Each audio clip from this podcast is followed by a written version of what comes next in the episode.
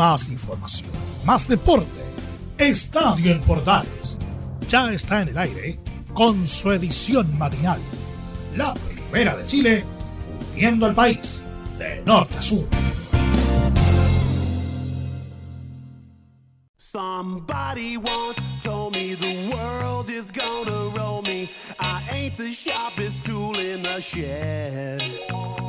She was looking kind of dumb with her finger and her thumb in the shape of an L on her forehead. Well, the years start coming and they don't stop coming. Fed to the rules and I hit the ground running. Didn't make sense not to live for fun. Your brain gets smart, but your head gets dumb. So much to do, so much to see. So what's wrong with taking the back streets? You'll never know if you don't go. You'll never shine if you don't glow.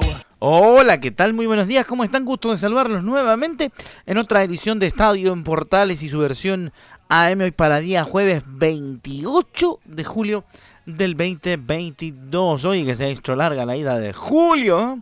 Parece que tiene problemas con el pasaporte. Julio que todavía no se quiere ir. Seguimos y comenzamos el programa, de hecho, a través de nuestra red de medios unidos y por supuesto todas las portales a lo largo del país, portales de Valparaíso, portales de Santiago, portales digital, todas en la edición AM de Estadio. En esta oportunidad vamos a hablar de un sinfín de variopintos temas. Vamos a escuchar al presidente Cobreloa sobre la crisis del club minero que está al borde de la quiebra. También, por supuesto, vamos a hablar de el campeonato de Chile ante Argentina en la Copa América de Fútbol 7. ¿eh? Otra vez le, voy a hacer negocio a los de nuevo. Y vamos a estar hablando del Superclásico y hartas cosas, por supuesto, en esta mañana de estadio en Portales, que arrancamos musicalmente con Smash Mouth y esto que se llama All Star. Hey now, you're an all-star. Get your game on, go.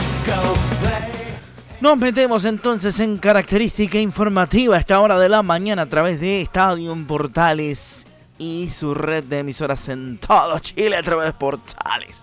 Vamos a entrar en materia inmediatamente hablando de lo que tiene que ver con la potencial quiebra de Cobreloa porque el presidente de la institución naranja, hablamos de hablamos de una institución absolutamente señera en nuestro fútbol chileno, reconoció Fernando Ramírez eh, la potencial quiebra de Cobreloa. chivo porque mm, dice que recibió el club con 300 millones de pesos en sus arcas. El alto costo de la plantilla del primer equipo, 180 millones de pesos aproximadamente y otros compromisos que debió asumir durante la temporada 2022 hicieron inviables los números azules, llevando en el último tiempo a no cumplir con los sueldos de funcionarios y repactar deudas con proveedores, entre otros inconvenientes. O sea, en Cobreloa está la grande, lo dijo Fernando Ramírez, el presidente de la institución Loína. Y lo vamos a escuchar en Estadio en Portales porque nos va a contar de su propia voz cuál es el verdadero estado en el cual se encuentran las finanzas del cuadro de Cobreloa. Lo escuchamos en Estadio Portales al presidente Fernando Ramírez. Como todos los meses, ya eso lo hemos dicho muchas veces, eh, siempre nos cuesta mucho terminar el mes, así es que hacerle la invitación a la gente a aprovechar el, el momento para que sigan viniendo al estadio, sigan apoyando a Cobreloa. Este mes de agosto vamos a tener, si no me equivoco, tres partidos de local y, obviamente queremos que la gente venga, que ojalá sean más de 4.000 personas. Hoy día superamos un poquito, por lo menos, los 4.000. Eh, algo que nos tiene bastante conforme porque desarrollamos algunas campañas, hicimos perifoneo y invitamos a la gente. Entonces se agradece eso, se agradece la participación, pero no es suficiente. Hay que, hay que aspirar a mucho más. Hacerse socio a las campañas que se están desarrollando también en cuanto a, los aportes voluntarios, a todo eso. Pero es la única forma, la verdad, que podamos eh, mes a mes poder terminar bien, de alguna manera. Oye, bastante complicado la tiene Cobreloa, ¿eh? porque más allá de lo que cuenta el presidente de la institución naranja, en las últimas horas él tuvo una entrevista dada a la red de Antofagasta, bueno, ahí es donde sacamos nosotros la base de lo que escuchamos recién. Hablando incluso de, una eventual quiebra, donde él dice, estamos al borde, al borde pero lo podemos superar, indicó el directivo al, al medio nacional. Tampoco hay que sembrar el pánico como se dice, pero sí hay que transparentar la realidad.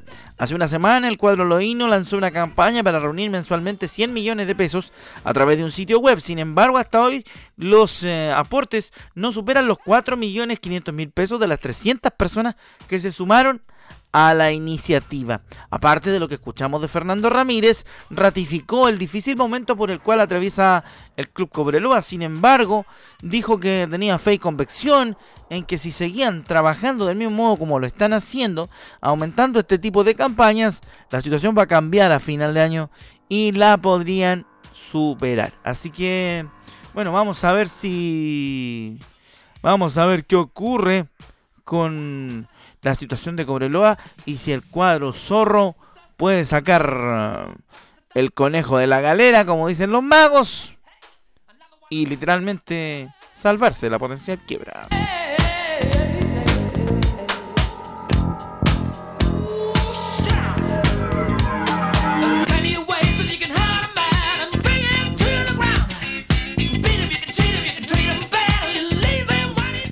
Junto a Queen. A esta hora estamos. Another One by the Dust. Otro muerde el polvo. En Estadio Portales, edición matinal. Haciendo, por supuesto, la primera edición informativa del clásico de la primera de Chile. Seguimos con más información. Ya le tuvimos un dato que seguramente usted en el central no había escuchado. Pero ahí tenemos profundización, por supuesto, de aquello nos metemos en más información. Página polideportiva del eh, estadio en Portales. Rápidamente le tengo, ¿sabe que le tengo? Tres. Una de Benjamín Ites que competirá en las 24 horas de Spa por tercera ocasión. El piloto del Team Lamborghini Squadra Corse tomará parte de una de las carreras más importantes y peligrosas del mundo. Las 24 horas de Spa Francorchamps se inserta en la séptima fecha del campeonato GT World Challenge de Europa. La competencia de endurance se disputa en su versión 74 con la participación de 66 autos de gran turismo, conducidos por 235 pilotos de 36 nacionalidades diferentes. La carrera largará este sábado 31 a las 10.45 eh, horas de Chile, 16.45 de Bélgica y terminará el día domingo 31 a la misma hora en la pista de 7004 metros que posee las dos curvas eh, más complejas que debe afrontar un piloto, la Wush y Radilion. La primera se encuentra en una subida eh, con una serie de curvas zigzagueantes y sobre la misma aparece la Radilion que termina en contracurva ciega.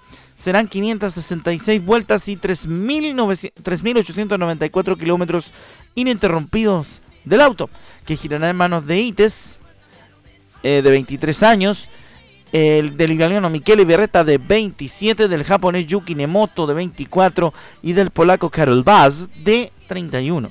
Los tres pilotos pertenecen, los tres primeros, al programa Junior GT3 de Lamborghini, que vienen trabajando desde enero para conseguir el preciado podio de la, de la prueba en la categoría Silver. Llego muy bien preparado para la carrera con mucho entrenamiento físico, mental y técnico. También practiqué en el simulador con las 24 horas de spa virtuales junto a otros destacados equipos y pilotos donde saqué importantes apuntes. Mis expectativas son como siempre ganar la categoría Silver junto a mis compañeros. Es la carrera más importante del año donde espero dejar en alto el nombre de Chile, comentó el deportista del Team Chile de automovilismo. Interesantísimo lo del Benjaites. Le estaremos contando en Estadio Portales cómo le fue en Spa Franco Chance.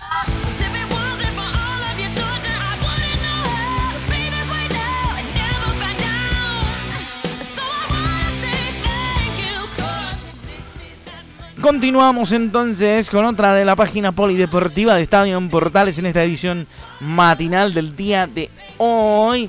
Porque como siempre en Estadio AM le damos prioridad a los otros deportes también. La segunda tiene que ver por tiene que ver con Antonella Pereira que terminó top 10 del, del Mundial de BMX.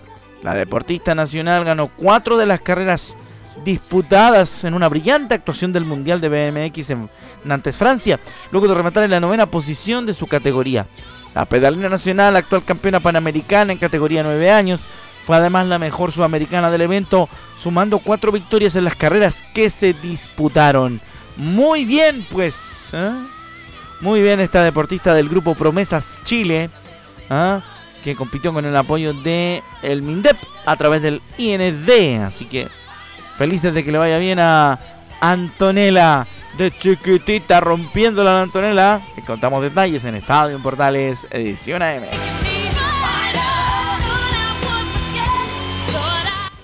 La tercera de, de Polideportivo en esta pasada de mañana del día jueves. Rápidamente se las contamos a través de la primera de Chile y nuestra red nacional de medios unidos.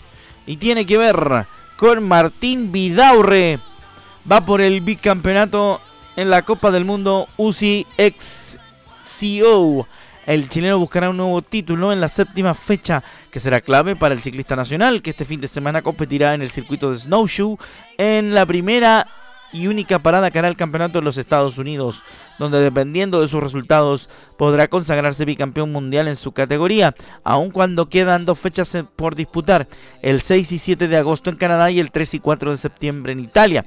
Lo anterior se debe a que el atleta viene realizando una increíble temporada 2022 con cinco victorias consecutivas y un último octavo lugar en la sexta fecha de Andorra, que si bien rompió su espectacular racha no fue suficiente ni mucho menos para mover al chileno del primer puesto de la tabla general de posiciones que lidera ampliamente con 680 unidades, mientras que sus contrincantes más cercanos, el canadiense Woods, acumula 435 puntos, seguido por el italiano Simone Abondetto con 307. De esta forma, los resultados de Vidaurre de este fin de semana pueden cerrar su bicampeonato, ya que si logra sumar puntos, los competidores quedarían sin chance alguna de disputar el título, independientemente de las dos fechas que faltan por correr donde aún, no termina, donde aún terminando en el primer lugar no sumarían los puntos necesarios para desplazar al Nacional. Tendremos obviamente noticias de eso porque en el, en el circuito del fin de semana una pista de 3,8 kilómetros con características artificiales mezcladas con terreno natural, incluyendo un bosque rocoso que será el principal problema para los competidores, ya que si llueve las rocas obviamente estarán muy resbaladizas, así que le vaya bien al, Tincho Vidaurre. Y en la semana le estaremos contando qué tal con nuestro supercampeón del mountain bike que está a punto de repetir título en otra temporada.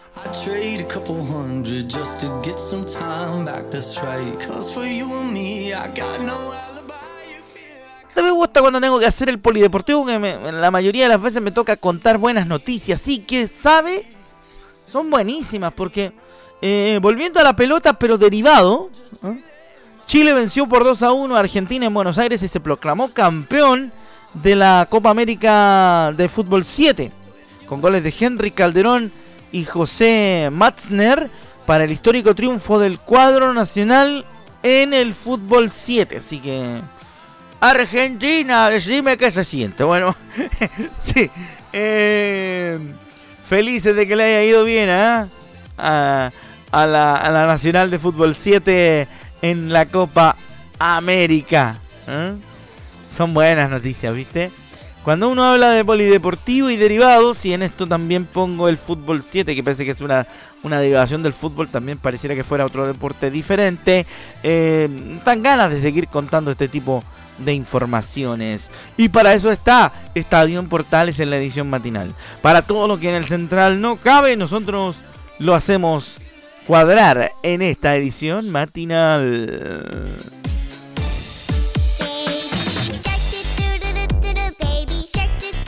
Con todo y Baby Shark para todos los que tienen eh, enanos en la casa y los están haciendo despertar para que se vayan al jardín, al colegio. Algo de Baby Shark también para nuestros oyentes pequeños.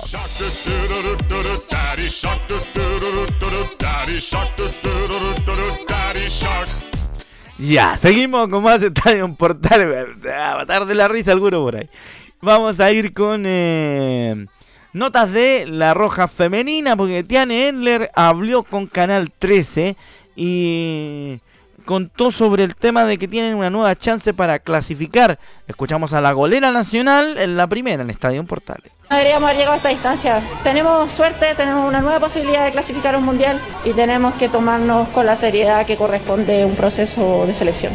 Ahora, bastante curiosa la situación que está ocurriendo en la femenina porque están todos peleados con todo, no sé, están, están enojadas con Letelier, hay, hay discusiones sobre el sistema táctico, etcétera, etcétera. Tiane dijo que no se no la selección nacional no se puede conformar con esto y todos debemos ser autocríticos porque no se puede jugar de esta manera.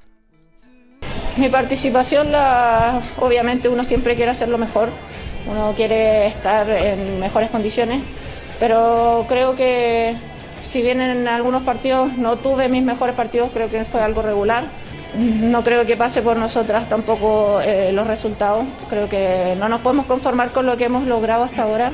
Tenemos que seguir creciendo como equipo, como selección, como fútbol femenino y para eso necesitamos que nos acompañen, que nos den fuerza, que, que nos indiquen cómo hacerlo. O sea, todo, hay que, hay que mejorar y ser autocríticos todos, no solo yo, todo el equipo, todo el cuerpo técnico, porque, porque si queremos pelear el repechaje y queremos conseguir un cubo al mundial, no podemos jugar así. bueno, eh, bien la autocrítica de Tiane, ¿eh?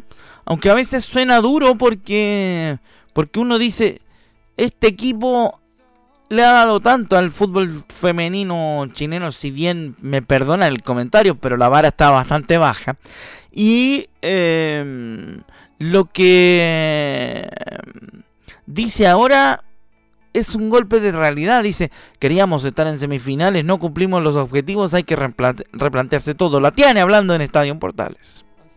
No, obviamente que no, porque nosotras queremos estar más arriba, queremos pelear los, los puestos, los primeros puestos, queríamos estar en la semifinal. Este no es, eh, no cumplimos los objetivos que nos planteamos y obviamente que hay que replantear todo lo que está pasando. Como te digo, yo soy súper autocrítica y no estoy contenta con la Copa América que hice, pero creo que lo tenemos que hacer todos. O sea, si, si este tema lo enfrentamos de ese modo, que todo el mundo, que todos los vinculados al fútbol, eh, los que lo comunicamos, las que lo juegan, las que lo dirigen o los que la dirigen, eh, todos tenemos que hacer la autocrítica y decir que el, equipo nacional no rindió lo que debía. En la cuarta y última decisión de la NFP sobre la continuidad del Letelier, escuchamos a Tiana Enler en Estadio Portales. No lo sé, eso lo tendrá que ver la NFP. Ellos tienen que evaluar los resultados eh, que hemos obtenido y, y, evaluar los procesos. Eso es decisión de ellos y nosotros eh, también tenemos que evaluarnos nosotras y ver si, seguimos en esto o no. Eso a mí, eso a mí me, me, me, siembra algún, eh, algún atisbo de preocupación, me atrevería a decir. Perdónenme, perdónenme que, que, que sea tan tajante, porque si, si la Tiane, si Tiane Endler dice que va a revisar si continúa o no, yo creo que debe ser también una opinión de un par por lo menos, en el, en el entendido de la necesidad intrínseca que uno tiene como, que tienen los deportistas de alto nivel de seguir avanzando. Así que no eh, felicitar las declaraciones de Tiane Eller, felicitar las declaraciones de la capitana chilena y por supuesto esperar a ver la respuesta que dice el otro lado, que dice la NFP, que dice Letelier, que, que cuentan sobre su opinión del periplo chileno por tierras colombianas.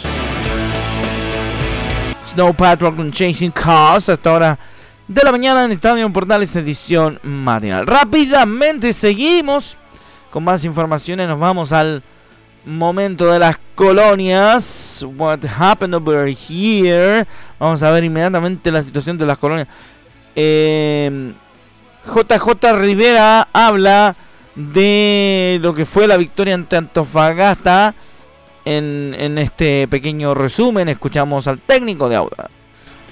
Un partido entretenido, me parece que fuimos contundentes el primer tiempo. Eh, la propuesta, la estrategia hizo desdibujar un poco el planteamiento de Antofagasta pudimos llegar con claridad al arco rival, pudimos incluso creo que concretar algunas ocasiones eh, o terminarlas mejor para concretar. Creo que el marcador del primer tiempo pudo ser más abultado. Después el segundo tiempo se conjugan dos cosas. Nosotros bajamos, bajamos intensidad, bajamos la presión, eh, bajamos un poco en el desgaste del partido, nos metimos un poquito atrás y también es mérito de la, de, las variantes que puso el, profe Torrente. Eh, la gente que entró es gente súper desequilibrante, gente conocedora del medio, y nos complicaron mucho.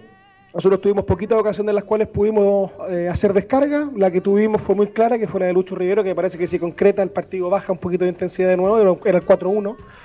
Pero nada, estos partidos son así, era un partido clave, importante para nosotros, también era importante para ellos. Eh, se nos habían acercado en lo que era el, puntaje en la tabla, nosotros estamos en una posición intermedia que hoy día nos hace mirar, acercarnos a Guachipato, acercarnos a Higgins, acercarnos a Everton, y era un poco lo que buscábamos y destacar el, Después cuando nos tuvimos que defender, nos defendimos bien.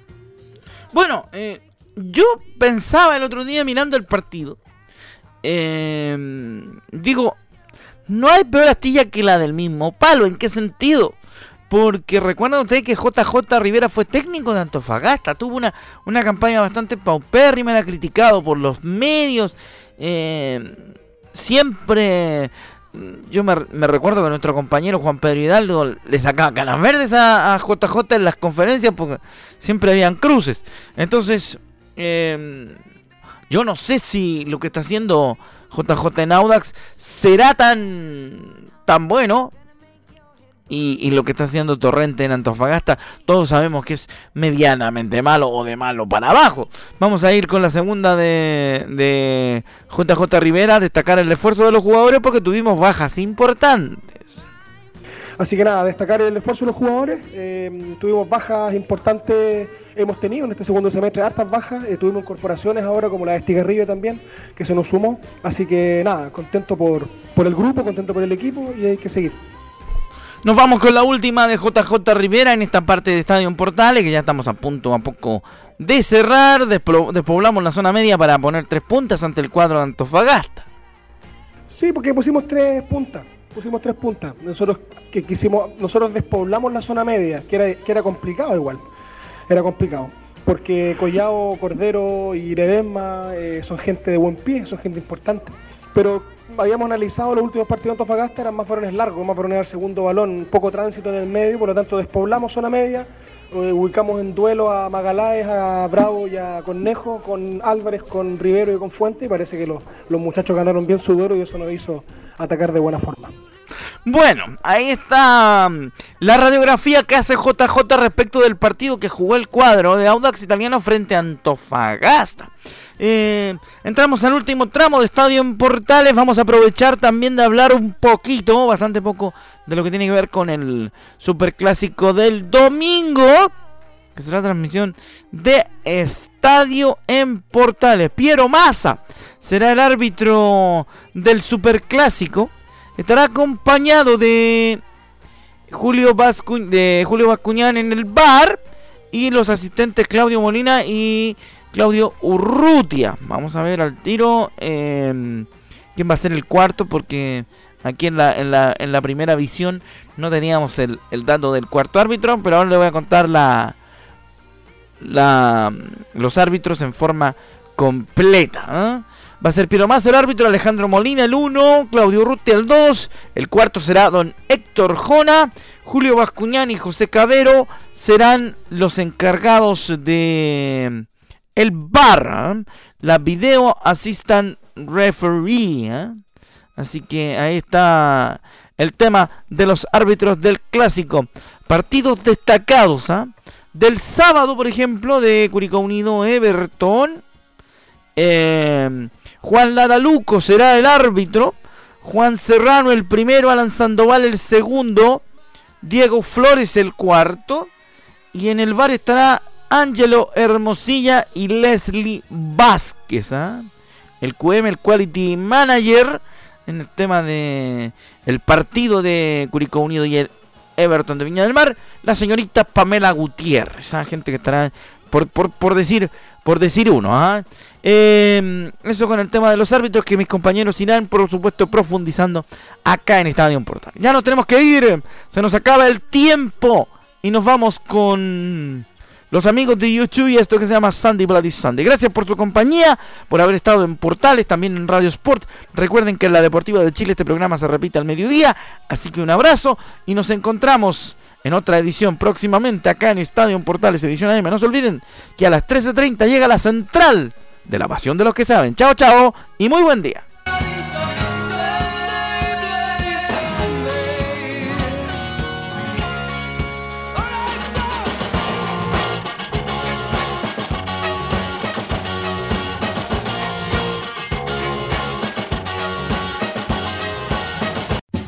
Más información, más deporte. Esto fue Estadio en Portales, con su edición matinal. La primera de Chile, viendo al país de norte a sur.